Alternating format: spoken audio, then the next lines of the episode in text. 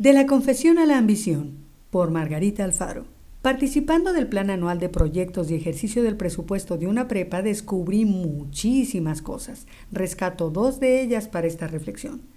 La primera es que Robert Kiyosaki, autor de Padre Rico, Padre Pobre, no miente al afirmar que una institución pública siempre piensa en gastar más, no en ahorrar, en tanto que una empresa privada tiene como prioridad lograr más con menos. A eso se llama optimizar los costos, según nos explicaba un maestro de administración en la Universidad Autónoma de Nuevo León. ¿Cómo lo constaté? Poniendo esto como objetivo, reducir los gastos del colegio departamental. ¿Cómo? dijo mi jefe. Pues mire, eso se lograría siendo más sustentables, eliminando tanto papel y limitándonos a lo electrónico en citatorios y minutas, de modo que solo tuviéramos una impresión firmada al final. Esto puede extenderse a todas las academias, haciendo una mejor planeación de las juntas y respecto al coffee break también he pensado, mejor no piense y lea el plan de desarrollo institucional y este plan anual anterior. Y allí se hizo la luz. Aprovechar y ejercer al 100% los recursos asignados, objetivo que aparecía cada cierto número de páginas. Traducción, no quiero que me diga cómo nos lo podemos ahorrar, sino en qué nos lo vamos a gastar. Ilusa de mí, ya entendí. Veré cómo podemos ejercerlo mejor. Por esta razón, la llamada austeridad republicana, tacañería para otros, no deja de sorprenderme. Imagino el boicot que al interior de las instituciones ha debido sobrellevar esta medida. Lo segundo a rescatar de esta experiencia fue la deliberada falta de realismo con la que se planea, sin importar que los objetivos sean cuantificables y los indicadores aparentemente buenos. Pero a eso volveremos más adelante, porque está muy ligado a la entrega del informe de actividades. Todo esto, ¿quién entrega un informe de actividades ponderando sus errores? ¿Qué digo errores? Si son ventanas de oportunidad. Disculpen, no se me da emplear la terminología institucional en boga, en especial porque la expresión ventanas de oportunidad, que empezó a emplearse con enjundia en la vida pública y la educación para evitar hablar de fallas en estricto sentido, proviene del mundo empresarial y está ligada a la oportunidad de hacer un buen negocio aprovechando ventanas que se abren durante un tiempo, pero que hoy Uber y Didi saben perfectamente que se cierran, en tanto las ventanas de oportunidad educativas quedan abiertas por siempre,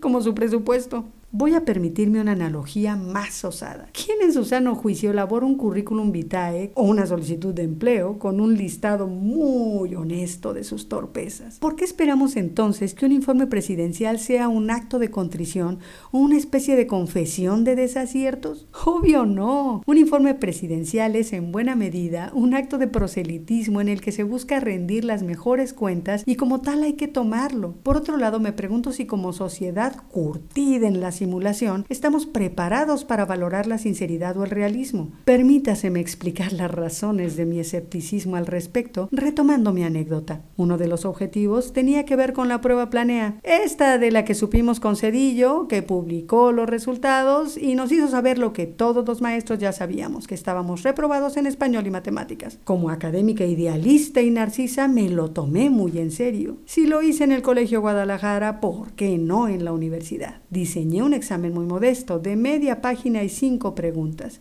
que apliqué personalmente, salón por salón, a todos los primeros. Resultados obtenidos, un solo alumno del turno matutino aprobó. La inmensa mayoría no distinguía un verbo de un sustantivo y unos cuantos identificaban correctamente un sujeto en una oración simple con hipérbato. Al ponderar la situación, me propuse que nuestra preparatoria reduciría los insuficientes de la prueba planea en un 20%. Cuando se me señaló la falta de ambición, lo pasé a 30, luego a 40. Y de allí no me movía aduciendo que se trataba de poner objetivos asequibles. El sistema se atoraba y no dejaba guardar justo en ese rubro en la plataforma. Resultó que solo permitía almacenar el informe con el 100%. ¿Cómo se puede reducir el número de reprobados de lo que sea a cero partiendo de esas condiciones? Y no me valió mostrar mis resultados a la entonces directora de SEMS. 100%, no podemos ambicionar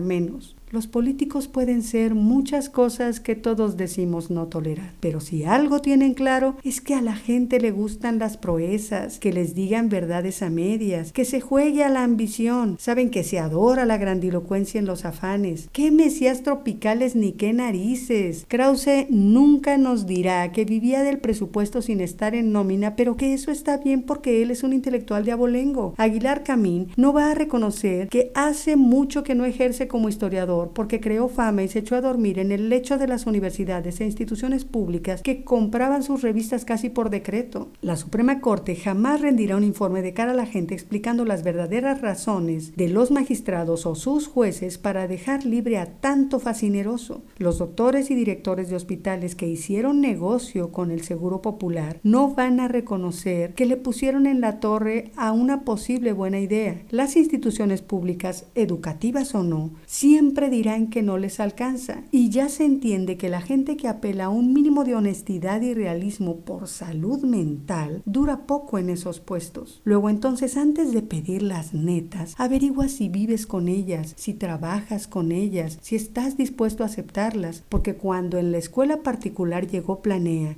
y los resultados de mis alumnos coincidieron con los promedios que yo tenía, la directora del plantel preguntó en sala de maestros, ¿qué le dice esto? Y yo respondí, que no he mentido en mis evaluaciones. Ella, no podemos ser tan conformistas yo. ¿Usted sabe cómo llegaron aquí? No hace falta, es cuestión de tener ambición.